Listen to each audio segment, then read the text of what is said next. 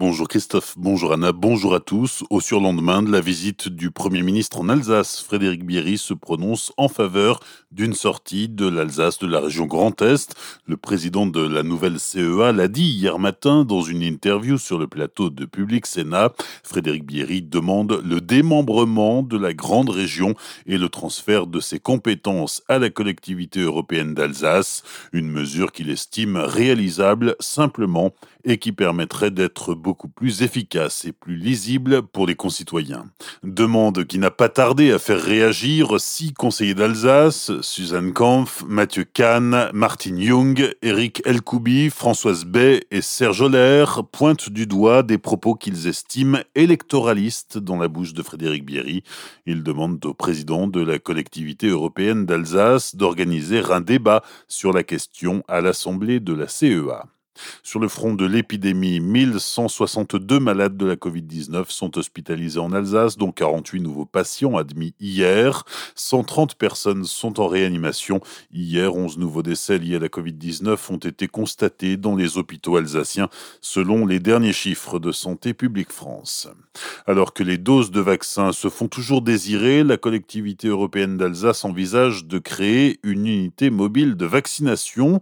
Cette solution viendrait renforcer renforcer la stratégie de vaccination de l'État tout en sillonnant les territoires les plus reculés de la région. Les ordres des professionnels de santé ont rappelé mercredi dernier par le biais d'un communiqué que les rendez-vous de soins sont un motif d'autorisation de déplacement pendant le couvre-feu. Pourquoi est-il nécessaire de rappeler cette information? Quels conseils pour soulager des douleurs liées au télétravail?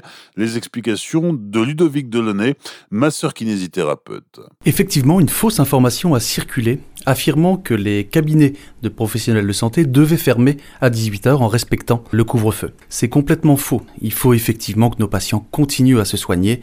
Et pourquoi devons-nous travailler après 18h bah Simplement pour pouvoir prendre en charge nos patients qui, eux, sortent du travail vers 17h, 17h30 les télétravailleurs sont avec un ordinateur portable trop bas, sur une table qui est peut-être trop haute, avec une chaise qui est peut-être trop basse. Le meilleur conseil qu'on peut leur donner, c'est de bouger. Oui, vous pouvez de temps en temps euh, être sur le canapé avec l'ordinateur portable sur les genoux, mais pas toute la journée. L'activité physique est primordiale pour la santé. Très souvent, on se cache derrière le fait de ne pas avoir le temps. Ben, vous savez, quand on est en télétravail, le temps qu'on ne perd plus dans les transports pour aller et revenir du travail, eh bien on l'a pour faire de l'activité physique. Donc il est important de garder euh, ce temps pour bouger, pour euh, marcher, pour faire du vélo, pour faire de la culture physique. C'est très important. Retrouvez l'intégralité de l'interview réalisée par Louis, stagiaire chez Azure FM, sur azure-fm.com, dans la rubrique Actu, actualité régionale. Vous retrouverez notamment des exemples d'exercices simples à reproduire chez vous.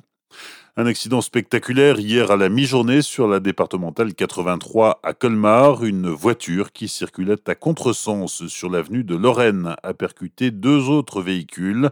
Après avoir percuté d'abord une camionnette de chantier, puis ensuite une voiture, le véhicule en infraction a vu sa roue avant gauche arrachée et projetée à 50 mètres du lieu de l'accident.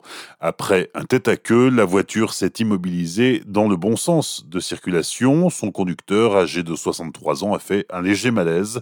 Il a été évacué vers l'hôpital de Colmar. Personne n'a été blessé dans cet accident. Bonne matinée et belle journée sur Azure FM. Voici la météo.